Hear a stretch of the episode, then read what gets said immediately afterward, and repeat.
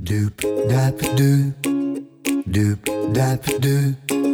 doop dap doop, doo doop dap doop, doop dap doop, doop dap doop, doop dap doop, doo doop dap. 大家好 doop.，欢迎您收听高年级不打烊。有句话这么说哈，钱不是万能，但是没钱啊，万万不能。在前几个月啊，我们做了一个听众朋友的问卷调查，收到了不少听众的建议啊，希望有机会哈、可以谈一个退休生活很关键的话题，叫做退休理财。我们马上想到了一位我们的老朋友，来谈这件事，他就是闲人的好日子部落格主持人闲人，来和我们一起啊，用轻松的方式聊聊这个话题。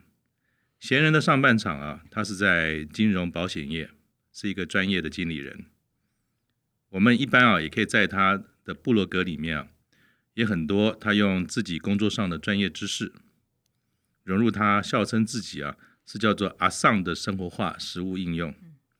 用很浅显易懂的方式啊，带大家呢了解退休的理财规划。所以其实与其是谈技术式的操作，我最欣赏闲人的是，他把生活跟理财这件事情，用一个轻松易懂的方法啊，让我们理解。所以每次呢，被我老婆骂说钱是怎么用都乱花的时候的第一件事情，赶快去他的部落格看看有什么事可以跟我太太报告的哈。好，废话少说，那我们就来跟闲人一起聊聊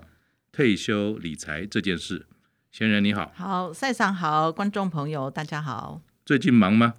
呃，还是老样子，嗯，所以我每次啊，在那个你的这个部落格或者在你的粉丝团里面看到啊，你好像常常读书，嗯然后这一阵子分享很多很有趣的书哈、是，但是好像不是每一次你的分享都会获得很多人的掌声啊。嗯，而且最近好像有一些朋友 有表达被说，吐槽了，哎， 啊阿迪喜安诺啊，你你已经有这个专业了，那干嗯嘛还要再重新念书，然后还要去重新的这个学习这个知识啊？嗯嗯那我看到你的回答很有趣啊，你是怎么看这件事？会不会很伤心啊？嗯，其实当然，那个网络上难免有一些有朋友有不同的意见，我们叫它酸语嘛，哈。 但是可能因为我也到了一个这种五五十 plus 的这个年纪了，心脏还够强，嗯所以看看完之后，只是觉得，哎呦哦哦，原来有人会这样子看我，嗯就是哦，我本来想说我这么认真的写了这些东西，然后嗯把我知道的跟我看到的，好像一些投资理财上面一些陷阱啊，嗯然后我写出来跟大家分享。嗯，那那没想到，哎，有人的想法竟可能会从另外一个角度这样子看。但是我知道你退休也一阵子了嗯嘛，嗯哈，嗯，那你真的也认为说理财这件事情，或嗯是退休的这种规划，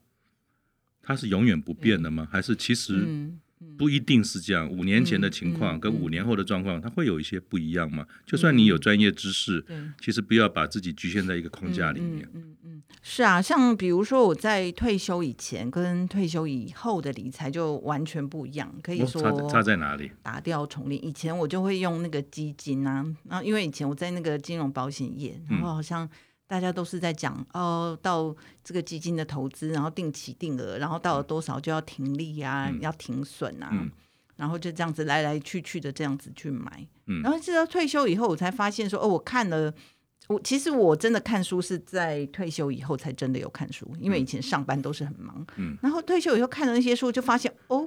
呃，原来投资好像也可以跟我以前想的那个呃用的那个方式是不一样的。差在哪里？比如说退休以后，你就会看到说啊，好像呃有有一些理理财专家他会讲说，哦、我们应该是其实要注意一下那个金融机构收的那个费用。嗯可是因为以前我就在金融机构上班嘛。那我们知道说，哎呀，一个公司要养活那么多人，我要养通，我们要养通路啦，然后公司有那么多人要去养，你所是以站在资 方的是啊，所以你一定有那些难免有那些收费嘛，那我们都觉得很理所当然啊，嗯嗯这个天经地义。然后出了什么产品，我们就拿去卖。嗯可是当退休以后，我变成一个呃消费者嗯的时候，那我就会觉得，哎，我那我不愿意被收这些费用啊，嗯所以我就会想说啊，那我应该用什么样子的方式，那我要节省下来，嗯就是在这些费用上最节省的方式、嗯去哼，做我的投资。所以其实退休跟不退休，但以我自己为例哈，退休之前，嗯暂不论说原来有哪些，就说经济面向上的基础，它有一个很明显的，对，就是你还是有薪水收入嘛，是，不管高跟低，时间一到，反正老板就会发钱嘛。对，可是退休后，我自己那种有一点点小小的不安感是说，对，哇，那为什么每个月五号到了，嗯嗯，那里面嗯是没有钱的？嗯， 然后有的时候不小心超支一点，就会有点罪恶感，说嗯哇，你不止哈、没有创造收入，你还把家里的老本开始在吃了。所以哦理财这件事，退休前跟退休后对，除了在意的你刚才提到有些对手续费啊那些操作的细节，嗯嗯。有没有什么基本面向上的改变？哦，对啊，对啊，没没错。您刚讲到一个重点，就是呃，我刚退休的时候，我第一个觉得很害怕的是说，啊，我从今天开始都要吃自己的了。那以所以以前在退休以前的时候，你的投资可能可以比较随性一点啊，反正我钱就是定期定额就扣进去。那我嗯平常除了停利停损，我很少去注意说啊，我每个月要有收入这件事，嗯那你可能是放在那里一笔钱，让它去、呃成长啊，亏有跌。嗯可是退休以后你就很担心啊，嗯我我没有钱，那我要怎么办？嗯所以我就会开始想说。呃，不是那种很很流行的名词，叫做这个什么呃被动收入嘛。嗯，那我要怎么样？我不去上班，我还有人会付钱给我这样子。有有这种好事吗？嗯，所以我就想说，我们要怎么透过那个投资来做嘛？所嗯以投资就是一种自己去创造，不，它嗯不是靠工作作为收入。当然，很多人退休后也在有兼职啦，或者说对再找了另外一个对他喜欢的正职。但是被动收入跟主动收入这件事，嗯，就你自己的经验哈，嗯被动收入的风险高还是主动这个收入的风险高啊？嗯，应该都有它的风险，但是如果讲起来的话，当然主动收入的部分是一个，你有付出你的呃劳力，嗯你有去，比如说我今天有去上班，那我应该就有今天的收入，嗯，那当然长此长此以往，我们还是要担心，比如说中年的时候没工作做怎么办这个问题，但对是啊，比起来，它还是一个比较安稳的方式嘛。嗯哼，嗯哼那被动收入的话，它它也会有它的风险啊，嗯哼，但是呃，我自己在退休以后，我就在看说，其实呃，现在市面上在讲一些投资的方法，嗯我并没有呃，并不需要再缺我一个人再去发明一个什么新的一个方式，嗯所以那时候我就会去看说，哦。呃，哪一哪一个人他讲的话是比较可信的，嗯，然后我们就去 copy 或者是去按照的他的方式，就先试去试试看这样子，所以这就是为什么说，其实你在部落格当中对，常常有时候会分享读书嗯心得嘛。对对，那你有自己的书单吗？就对是，哎，从幼稚园开始，是一直到精修博士 班的这种书单，嗯让像我们这种，哎，理财不太通，然后又是很懒得花时间是，从简单入门的，有没有一是些什么建议给我们？嗯，其实我刚退休的时候，呃，到到后来我看到一本书，我觉得是真的很棒，不过我觉得它有点难啊。那嗯我大概讲一下，就是那个《漫步华尔街》，那听起来好像是在那种做股票好好进像入，好吓人，操对不作的对哈，对，但大家其实不是啊，他是在讲讲的都是一些说啊，你怎么去呃去看穿一些投资的陷阱。嗯那那本书我觉得比较难，但是呃，其实这几年都陆陆续续有出了一些书，其实嗯讲的那个观念都跟那本书其实是一样的。就投资的陷阱是不是它其实在描述对，怎么样看到风险？是因为是我自己为例，我只要听到那个有跟财务有关的东西，我在三分钟我就没有耐心对听不下，因为对完全对听不懂。对那听不懂你就不知道风险嘛？对那是不是对理财的第一件事情，倒不是先去看有是机会是赚多少钱的商品，对，而是对怎么样去解读跟理解是理财暗藏的风险吗？没错，其实你如果看过那些书，大概看一两本以后，再看别本都蛮类就一似的，通我百觉得通啦的。，就哎是最近的这些理财的书比较会告诉你说，就像您刚刚讲的风险，嗯所以最好呢，我们就不要去做那个什么航海王啊， 不要去追 啊，标可股是就是有啦所谓的名牌 啊，不去做，人家看到人家撞，自己不进去会痒啊。 所以你就是要呃，怎么样控制自己老僧入定这一点，对投资来讲也是很重要。那怎么说就不说要去跟别人比较。那你自己的那经验在投资后啊，就是退休后啊，要忍得住，对，要看得清楚。嗯，那有没有什么自己的案例，其实可以讲讲这种想法跟做法怎么做呢？嗯嗯，其实大概一般的人在讲的时候，呃呃，最近的一个显学，像嗯比如说，包括我到那个什么。呃，咖啡店去做一下，我都会听到年轻人在那边讨论什么呢？在就是他们全部都在讲那个呃 ETF，男生跟女生约会，然后他们 话题的内容就是那个男生一直在教那个女生各式各样的那个现在呃比较热门的那个 ETF，那女生好像有点听不太懂，那男生一直在跟他讲。那其实这可能也是就是最近出的那些理财书给大众，嗯已经灌输灌输的一个这个观念。那其实我觉得是也还蛮好的一个发展啊，就是在从年轻人开始到退休族也一样，就是说啊，我们可能尽量避免自己去选个别的股票，嗯，那我就跟着股票市场的涨幅去、去做它就好了。那么去做这种 E ETF，可是它好像基本面上来讲，它的风险相对于买个股的风险，嗯嗯也是刚才谈到的概念。退休后对于风险的承受力，其实嗯对是每个人要去考对考量的吗？对对，嗯，呃，应该是说我们我倒不是说投资这个 ETF 它就没有这个风险，只嗯是说、呃，尽量去避免我个人的一个判断的一个错误。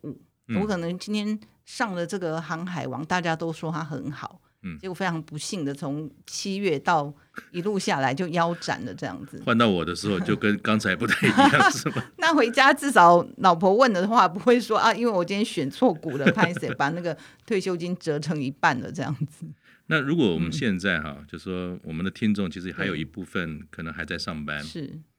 那当然有不少人像我们一样都退休了，对，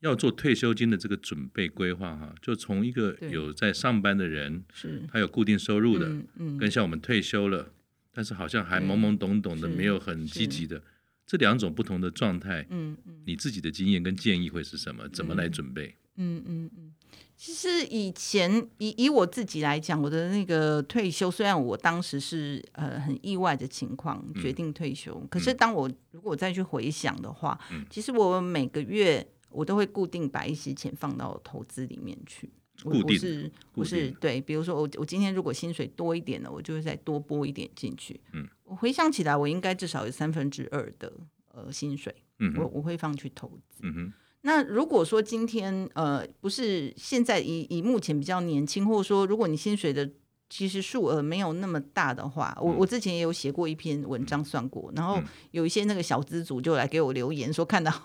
终于觉得很激励这样子，嗯其实就是说，呃，我刚刚要表达的一个是说，其实工作它还是一个很。重要的部分，即便你今天薪水没有像，比如说跟跟我比，也许没有那么多，或者嗯是说，呃，现在现在就真的以前从什么二十二 k 或或多少几对，因为台湾普遍来讲，可能对薪资的幅度跟亚洲地区来看，相对是比较弱一对，点。可是你如果可以把这个钱呢，就是呃，我我我我今天在家里想了一个，就是这个三二五，好了，三二五这三个数字，嗯就是说，嗯、你今天做这个工作，你最好呃可以确保每年呢，公司至少给你涨三个 percent 的嗯的这个调薪。薪资的涨幅那为什么三个 percent 呢？因为你至少要比物价上涨率高要一看点通嘛。膨，而且最近对通啊膨很高。以前十年前在台北生活，就是主计处统计的嗯嘛，一个月台北人的生活一个月是两万五，嗯，然后到了呃去年啊，哈，最新的数字是要到三万，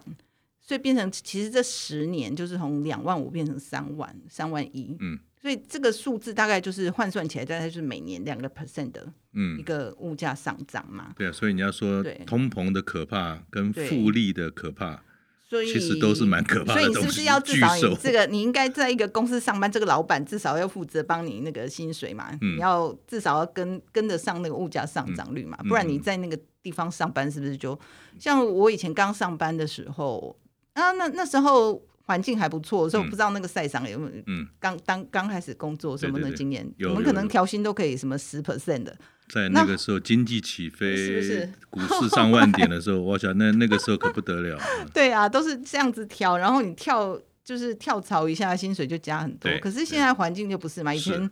到公司的后工作的后来，我看到那个年轻人的加薪，有时候我们就会很难跟他们说出口，老板就给我这么多的。的预算，对，然后加起来，有的人可能加了什么一 percent、两 percent。其 实我内心会觉得说啊，其实你要不要找个地方， 其实适度的跳槽一下， 可能调薪还不如干脆你、你换一个地方嘛，我也嗯对啊尽力了。对对，至少就是说，呃，就是年轻的时候，至少你先确定一下这个薪资是嗯有跟上物价，比所物以价上涨的3%三嘛，哎然后再来是个二，嗯二就是说，嗯、我我个人的这个消费的一个控制，我觉得工作是累积呃你对啊的退休金非常重要一个开部源分，然后呃预算的一个控制，你个人的消费欲望的一个控制，那这个我觉得比较难欸呢、但是 这个呃，以目前的那个薪资水准的嗯状况，其实又更重要。我知道很难，其实我现在讲的可能根本跟一般现在年轻的想法，其实也很有出入啦。对啊，嗯因为反正已经赚不多了，现在很多干年脆就轻花人，了吧， 对啊， 都都已也经不知想道做明天在哪里。 他们根本就不呃，很多年轻人已经嗯不再想做那种传统办公室的对工作。 是那但是这个可能是一个没有办法，是如果我们在讲的是一个安稳的那一个退休的规划，那就非得这样不可啊，嗯是不然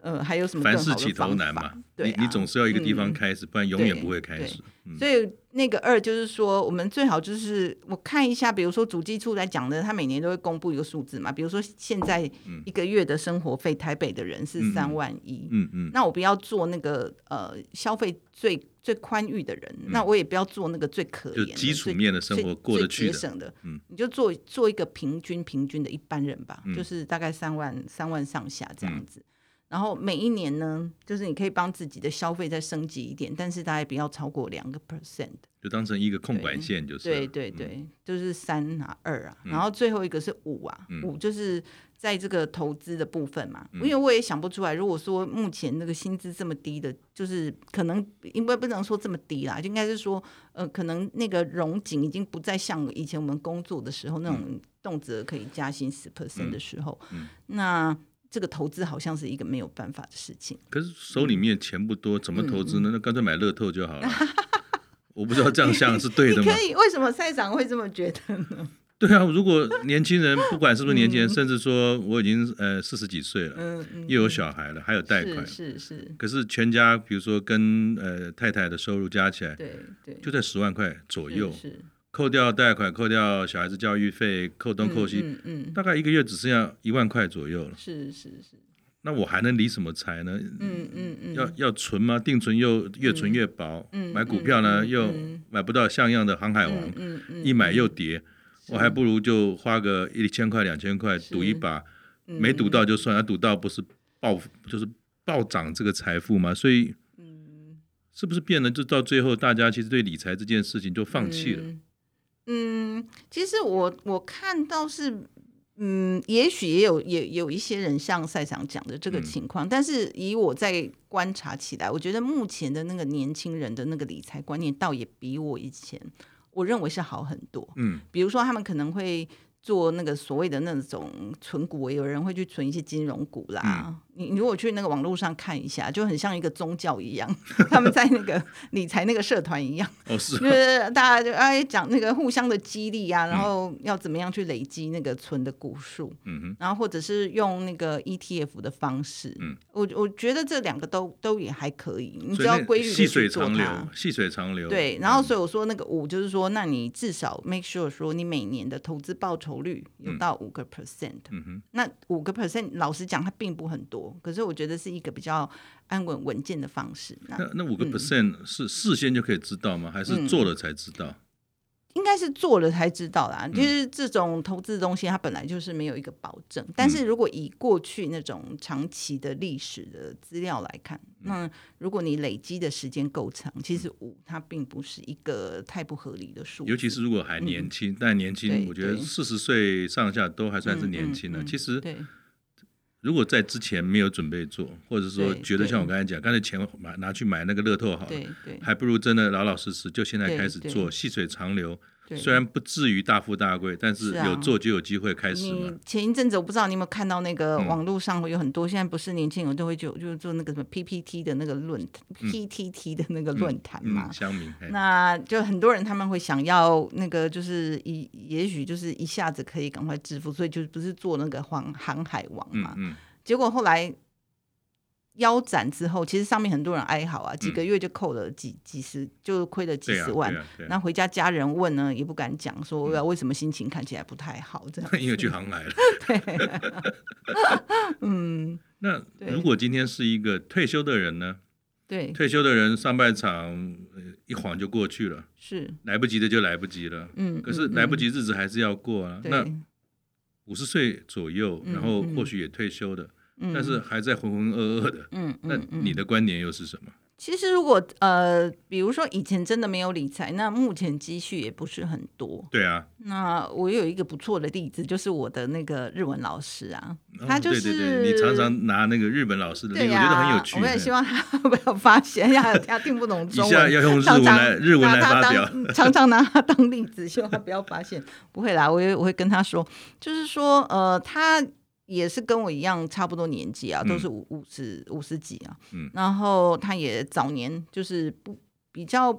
不喜欢那个传统办公室的工嗯作。然后他有有时候他可能一一一次打了好几份工，所以比比较像是比较自由自由工的作者工，作的自由方工作式者是可是你到了一个年纪之后，你还是会发现说，哦，那种呃退休金啊，退休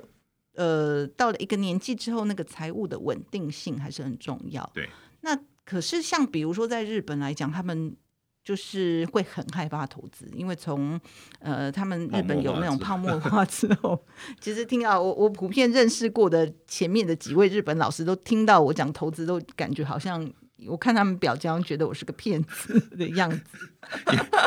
因为那那个都被烫过， 甚至有人烫的很严重。对对对， 所以嗯、呃其实他们听听，应该是说听我谈投资就色变这样嗯子， 所以他们会选择的一个方式就是他像他后来就从五十岁几年前两三年前才开始，那开始去做那个日文的线上教学，嗯，那我就觉得也还蛮不错，就是说哎那个是他的兴趣，嗯，他喜欢教别人，嗯然后他的英文他以前做英文秘书，嗯，所以他可以用英文教外国人嗯哼日文。嗯，嗯，他开始做这个工作。那后所以来我他也看在他创造主动越收入看嘛。，对啊，越、嗯所以也不一定是说，也不是说只有那一条路说啊。当然，被动收入听起来比较轻松，嗯可是如果说你真的那个就不是你的菜，也许呃，你可以去创造一点主动收入，配合兴趣，嗯我觉得也。倒也还蛮不错。嗯他虽然我听起来他他当然难免有时候会在讲说啊，他的这个一一天要上几堂课，嗯也可能蛮要累嗯五堂课 才能够 cover 掉他，因为所有日的本像那支个出很贵水电费很贵啊，嗯到冬天也要吹暖气啊。嗯嗯那个他跟我讲说，一个月就要快七八万、九万的日币，嗯就是光如果他开开那个暖气，其实开销很重。嗯哼，可是同同时，他也跟我说，他其实做那份工作，他呃很快乐。嗯哼。那我也拜读你的那个部落格里面的一些一些文章哈，韩你也提过说，其实你在退休之后重新去检视退休是前对的一些投资啊等对等，，你好像也做些调整。嗯嗯，当然，我们说钱这件事情应该没有人会嫌多，是但是就像我一开始讲的说，没钱的时候是万万不能。对，所以退休之后，如果今天大家还没有准备好，嗯或者上半场已经做了些事，嗯从一个退休人的角度上来看，哈，他开始要做一些理财的事的话，对，他要注意哪些面向？比如说，嗯有些类的产品就可能要对下降一点，是哪些东西可能要多一点。就说从规划的角度上来看，嗯有没有几个东西其实是从你自己的经验在调整的过程嗯当中是可以做的？那就是像我刚前面讲到说，其实，嗯、比如说我们已经到了退休或五十岁、六十岁这个年纪，其实我们能够容忍在犯错的那个年数没有很多啦。对比如来日说不我到多五十到六十，来日我不也多花 花花花了几年下，我就想，啊再再浪费几年的话，一下子也到六十了，对不对？所以我觉得比较安稳的方式就是说，我们就去参考那个呃业呃市面上，然后台面上的那些所谓的那种理财的专家，那我们就去找那几个比较多人说的那个方法，嗯也许就是我们总不能认为他们全部都是骗子吧？比如说他有出过那本书，嗯那他就是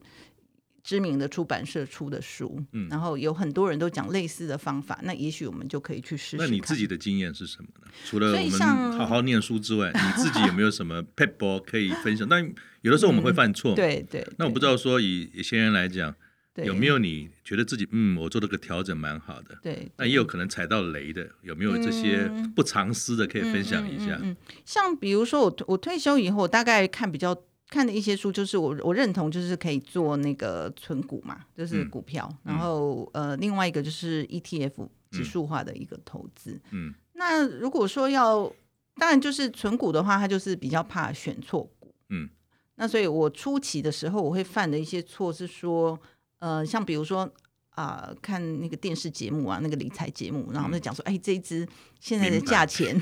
价钱。当然，当然，我如果以存股的角度，我应该是就是选那些我比较不不倾向会去选那些标股，都是比较安稳的。嗯所以所以倒不至于说哦去买了航海王等等的，嗯但是我还是会挑到比如说呃不好的价位，嗯比如说那时候我记得那个电视节目， 那时候我刚退休的时候还我对。股票投资其实，在退休以前涉猎不是那么多。那我的资讯就是，有时候我就看一看电视啊。今天讲说，哎，那分析师讲说那个红海，我还记得我刚退休的时候，那些有很多那种投信的分分投资分析师，你跟人家讲说，哎，那个红海的目标价是那个什么两百这样子，所以那时候你当你看到那哦两百，未来是两百，那你现在可能买在比如说一百或多少，你可能不是一个呃，应应该是一个还好的价位，然后也他们会讲说哦这个跌无可跌这样子，那所以我那时候就听了这些讯息，所以我就我就对进场了，被催眠了， 所以，然后你就进场了，就想，哎，这样子应该安全了。听起来大家都这么讲，那就安全了。所以我就我就去买了它这样子。那其实我买了之后，红海就让我套牢了很久。所以如果要讲说我的一个失败的经验，应该是这个是一个比较明显。那当然是后来，比如说我买了以后，它可能它有一度掉到六十几块，在二零二零年的时候。但是后来我我是没有把它卖掉啦，那所以它目前价钱又回来了。但是，所以那个经验应该是说，嗯，我们自己还是要做一点功课啊。嗯。嗯嗯，那我记得之前哈、也是在聊类似的事情，是好像那个在谈说退休的人其实对面对风险这件事情，就像我们来日不是多，嗯，然后底子可能不是没有有，对但是经不起风险。对，那除了股票之外，对但股票我们有也有提到说嗯嗯避免个股，然后像 ETF 这种比较嗯嗯综合性的东西，嗯除了股票之外，还没有其他的选择。嗯嗯嗯，除了摆在那边定存，一天到晚看它这个被通膨吃掉对之外对，还有什么选择吗？其实以以目前就我最近研究看那么多数，其实股票我觉得还是一个没有办法去避免的，因为它好像没有其他的那个金融工具、嗯有办法让跟让跟它一样可以得到一个比较好的长期的成长。嗯嗯但是我觉得可以做的一个就是说我们的呃资金的配置啊，我可能就是不要全部都投进去啊。嗯，比如说我今年五十，你的经验是什么嗯岁，比如说我今年五十三岁，那我就、我可能就是五十三个 percent，我就要安全的放在安全的。比如说嗯那你我可以六十的话用六十吗？对哦，是啊，你这就你这可个以是放一些闲人法则吗？啊，还不是说不是不是是是那些我看过的那些所谓的那前种辈资产配资产配置的书，从呃美国的那些书看起哦来，，这是个什么概念？就是这样蛮重要，因为因为对我自己在退休之后，其实也有一个感受，对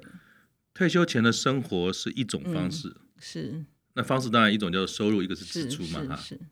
退休后是另外一种，是尤其是当然我们说收入的改变那就不谈，因为嗯你不上班当然就没有、没有收入。嗯嗯我觉得支出的改变是好像也是蛮大的改变。我举几个是例子哈，一个是比如说，呃，那我父亲已经过世了，但是我父亲在的时候，其实嗯在、他因为有失智症，对所以有些对照护啦，或者是他没有住在家里面，住在在外面，对那是一笔开支。对还有就是自己年纪大了，有时候会嘎嘎，哎，好像嗯如果今天不再多一点保险的支出，会怕万来有一天我是不是也有、嗯也有可能跟我父亲一样的时候，嗯会造成小孩的问题。嗯嗯所以好像在这些钱上面，其实也没有刻意大吃大喝，嗯可是有些东西就跑出来说，哎、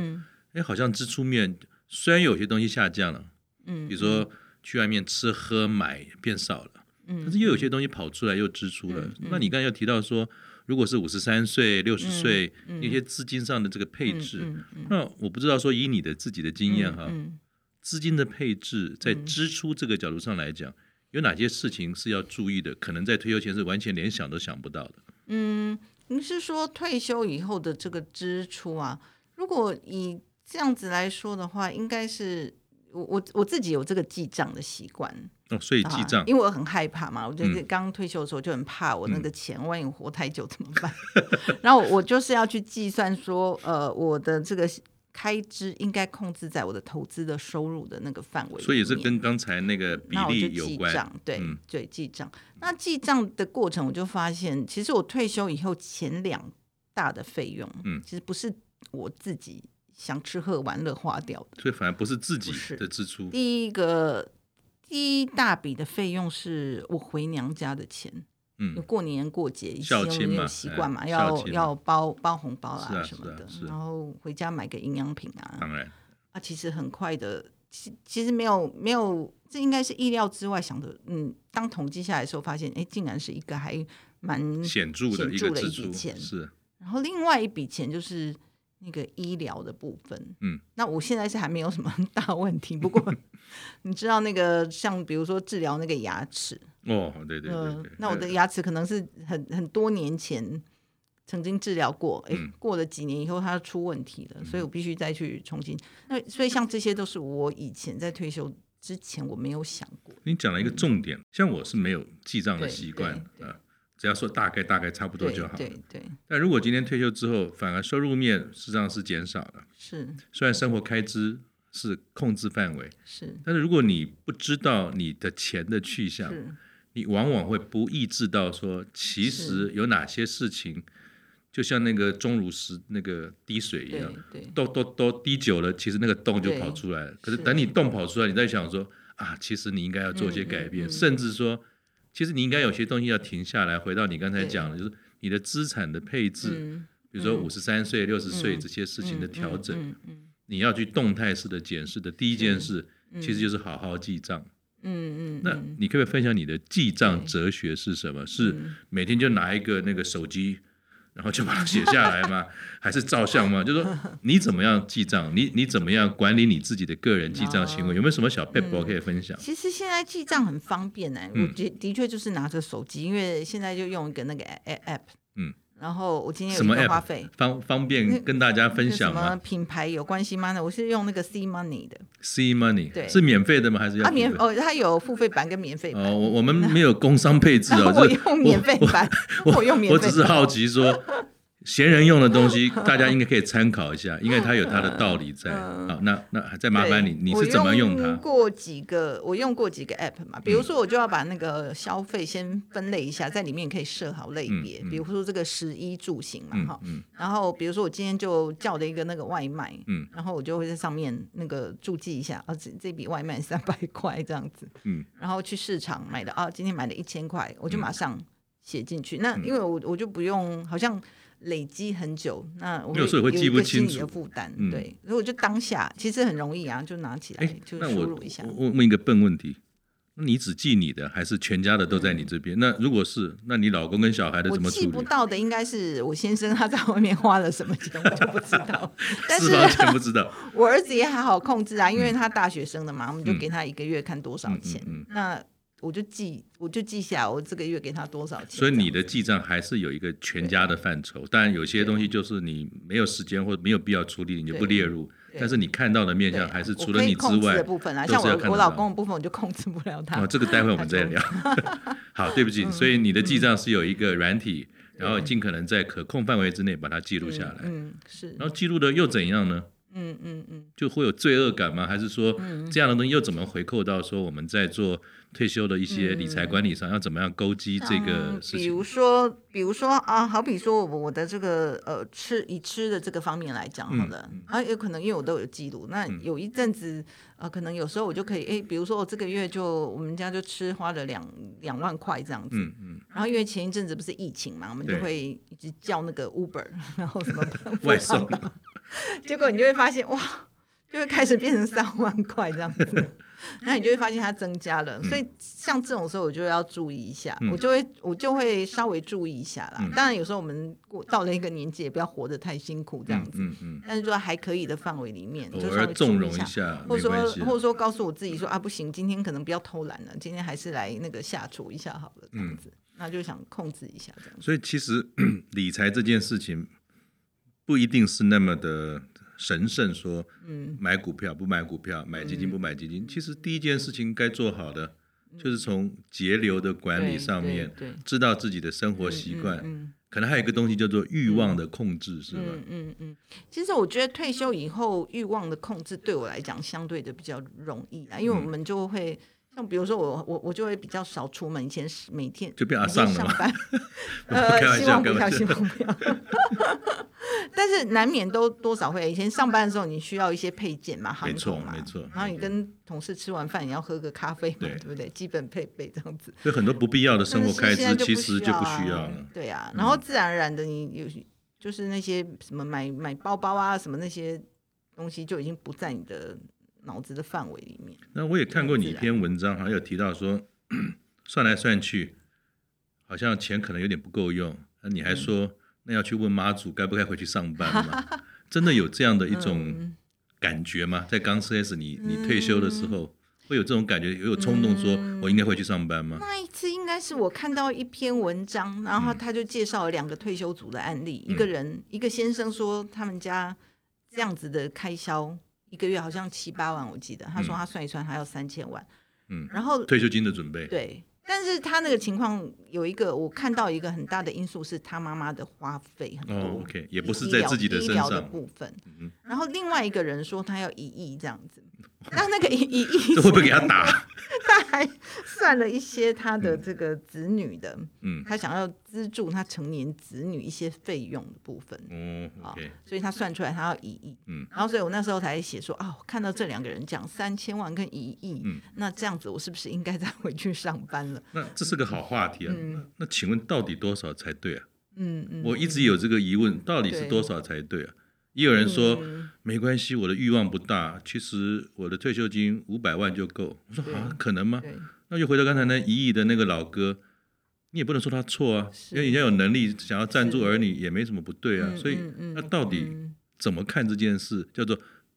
钱要多少才够？对要怎么样思考？我觉得那个是呃，第一个就是基本的那个生活开销啊就。还是回到基本面，对呀、啊你到底要多这少是？最基本一块。那国外他们在算，有说什么乘二十五倍啊，乘三十三倍，嗯那这个是基本的生活费。嗯可是我觉得比较大的那个变数是会在呃刚刚讲那些东西，比如说父母啊，嗯，要奉养，有些人需要，有些人不需要。嗯那有些人父母活得很长，嗯，有些人比较比较早走，嗯，那你如果活得比较长，可能像比如说我爸爸现在九十几岁，嗯，那他的存款要是不够的时候，势必我们也要开始去支付那个费当然用。啊当然，然后像比如说个人的这个医疗的部分，嗯，比如说我也有遇过朋友，比如说他治疗一个癌症，嗯那现在有很多新的疗法，嗯，那可能光治疗一个癌症一个疗程，嗯那个叫做什么细胞疗法，嗯那一次可能就把他的退休金吃掉一大块。那个你就讲到是这个，几百顺便万请教你，人家有句话说，嗯，呃，千算万算，准备了很多对钱，到底意外跟明天哪个先到不知道嘛？嗯，嗯那保险这件事对情，对。它又应该怎么考量？保险跟理财会有关系吗？啊、当然也是一个很重要的一个部分啦。嗯那只是我自己以前虽然在那个金融保险是啊行是啊业，但是老实讲，我买的保险的险的类别没有很多啦。为什么那我自己是觉得说，因为有时候，比如说，好比说我像我朋友他花了那四百多万，可是你真的拿那个去理赔，嗯那可能是不会理赔的。哦，对，那个你要看他的那个保单条款，那很多他可能只是一次性的呃给付给你，看你保的那个保额，或者说他要符合一些条件，所以他也就他不见说，得是可以你提醒了大家一件事，包含我自己。我记得我刚退休的时候，好像就有就我们当然也是配合了很久的这个嗯保险的这个长期这么多年啊，他要提醒我们说啊，你你这个退休了，你们身体上有可能，当然希望你都平安，是是，但是比如说有些重大的这些疾病，是好像你的这个保单当中啊对少了这些，那你应该去保它。嗯嗯，可是你刚才提醒的一件事情是说，保险真的是越多越好吗？嗯啊，第二个是每个人跟你讲的是一种，嗯另外一个可能你对保单的内容，在决嗯定要付出之前，最好清楚一下，说你的支出跟未来可能的这种呃理赔，嗯是不是有办法达到你的效益，而不是一时的冲动，因为年老了就是一定要把保险补齐嘛。是啊，是啊。所以像呃，我以我自己的情况的话，其实我的那个险种就会控制。当当然就是说，呃，你预算多的话，什么东西都去买，那当然是很万全不嘛过。这么多钱，其实也不用买保险 了，钱就够用了。对啊，对啊。但如果说预算是受限的时候，嗯我个人还是会觉得说，那个资产的累积还是、嗯呃这一部分还是要考量一下，因为嗯有时候保险，到比如说到我这个年纪，你要再去投保险，其实呃保费可能会是有一点比较高的部分。对对那总是会有一些费用的排挤嘛。嗯哼那我自己在抉择上，我就会比较倾向于这个资产的，我把它放到配置到资产的累积上，而不而不是缴到保费里面去。嗯但年轻的时候，我想我还是会做一些保险啊。可是到我现在这个阶段，我就我个人的选择就会比较倾向是这样。对，毕竟说在年轻的时候还为事业打拼嘛。嗯我们的肉体就是赚钱的工具。如果有些状况，那当然你要买这个险。但是我们已经走过了上半场嗯对对，比较辛苦的工作期，是嗯是下半场或许在这种保险上嗯面足够就好了，不一定要特别的强化到一个程度，嗯反而把它当成是一个资产上的这个配置，可以创造更多的实质收入嘛。嗯，是那像我自己啊，是一个理财白痴，然哎后不要这 这么我讲讲真的，就是我每次看到数字我就头痛，可是很奇怪啊，工作上以前看到数字很兴奋，可只要理财这件事情就搞不清楚这个那个，然后哎就搞不清楚就对，然后。每每次不是广告都会讲什么，呃，金融工具都有风险，什么理财要自己负责，不不一大堆。所以有的人就会问一个问题说，是我自己啦，我如果不是专家，那我应该委托理财专员来做这件事吗？嗯，可是有的时候会理财学理财专员会说，就觉得他们好像是业务人员，整天要我买东买西的。嗯，你怎么看？我我委托给理财专员做部分的理财是合理的吗？假设我都不懂，那如果是，嗯我们有什么要注意的？是，呃，我必必须说，你这样子会害我那个出去那个路上被追打。不会不会，哎哎哎，以下这个是因为我们是一个朋友关系，所以我是私底下请教，所以只是个参考。呃，孤影其名，私下哎请教，但公开播出啊！就就就委托别人，或者说委托别人，就像我委托闲人，闲人既然这么厉害，那我是不是委托他哦来来教导我，给我一些指示，还是应该自己做这件事？所其以实我觉得是，应该是说，如果以那个呃，比如说以那个理财专员来讲好嗯了，我觉得比较大的一个问题是说他们的。他们有他们的任务在，就是呃，比如他还是说有他业需要务导赚这向个手续费对，对对，所以难免就会说啊，那现在比如说呃，银行里面在推什么东西，或保险公司在推，他们嗯要主推什么东西，要达成业绩目标。但是是不是那个时候他跟你讲的那个时候，那个就是你最需要的东西呢？所以是嗯如果你没有一点主见的这话嗯这样子的一个冲突点在啦。所以我个人是觉得说，也倒不是说他们推荐的产品都不行，但嗯是我会觉得说，个人如果那个赛场可以的话，还是我们自己研究一下、那个。多看你的部落格就对了。 多看书，多 看书。好，所嗯以听起来也是一个参考，就是理财专员不一定是不好，但是我们自己可能也要有一个判断的标准，说嗯是不同的商品到底内容是什么，是。它有没有可能还有一些业务上的目的在里面，可能对，可能不对，因为这很正常嘛，就是嗯在商言商，他又不是免费做这个服务，他自然而然要有一个怎么讲，像是中介费或者是嗯对服务费一样，所以。嗯理财专员在提供您建议的时候是，可能我们自己还是要先想一想，嗯或者说有有第二个意见，问问看是不是值得，而不是立刻就做或者完全拒绝嘛。最后呢，想请问你的一件事啊，就是嗯最基本面的。我记得你在一篇这个部落格里面有提到整个这个花费的全貌，是嗯比如说有吃喝玩乐、食衣住行哈、是那这样的一个怎么讲节流面，我们说开嗯源跟节流嘛，当然能够创造开源最好，但是开源也伴随着风险。嗯节流这件事情其实就是一个自我的调试，跟经过你刚才讲这种所谓记账的过程啊，我我记得你有提过说，其实，在退休之后或年纪慢慢大了，有好多不同的面向要考虑的，医疗啦，或者其他的保险啊等等。那你自己对于估算这种不同面向上啊，这些费用有没有你一个方法说，比如说五六十岁大概是哪些事情可能要特别注意？嗯，六十岁以后、七十岁以后，有没有一个阶段性上从费用上的这种估算或是注意的话，在节流的部分是要特别注意的？你自己的经验，但我觉得这个真的是花费的部分就很因人而异啊，每个人家庭的状况跟消费的习惯。嗯，但是如果说以那个嗯，假如说我们今天是讲一个退休规划，那我比较担心说哦，我会不会那个呃钱不够，我万一活得太久，对啊，然后钱会不够。是这个从这个角度来看的话，嗯那我会比较建议就是说，可能在退休的前几年的嗯时候，稍微比较节省一点。嗯好，然后嗯、把有剩下的钱呢，就是呃，我们还是适度的去做一些投资，嗯，理财。然后其实如果这么做，像我一样，就是比如说你过了，你大概有一个投资的一个时间，让它可以去稍微复利的累积的话，那到了第四、第五年开始，我觉得会有开始有感觉说，哦，好像我的钱并没有因为我退休，所以钱就变少了。那还甚至如果你投资的呃还稳健的话，它应该还是有可能这个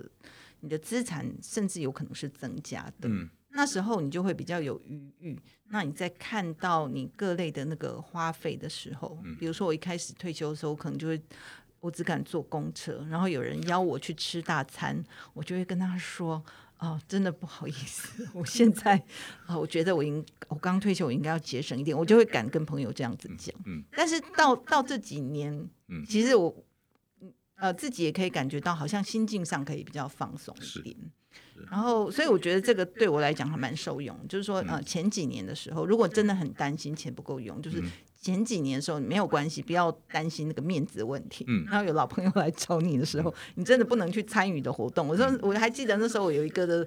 同大学同学邀我去南部，嗯，呃，他他们公司有一个旅游，他邀我去。哦，那时候算到怎么样？他跟我说，呃，他们那个公司那个旅游，因为我是被洗版嘛，那个那个 tour 就是五五千多块，嗯然后我就算说啊，那我要再下去，我还要就坐那个高铁来回，嗯那就为了玩这个两天，我就要花掉一万块。 那时候我就突然觉得很很痛嗯很 痛，我没有办法。然后我就我就会真的跟我朋友讲，那我我同学我当然知道他很失望这样子，嗯然后我也许他因为他还在上班。或许他不太能够了解我的那个心境，为什么这一万块今天你你以前嗯奇怪啊是一个什么样以子的人？啊前以前都不眨眼的，为什么现在奇现在有点怎么会怪怪的？变这样这子是我们两个感情不好了吗？ 或者是怎么怎么这个人会变成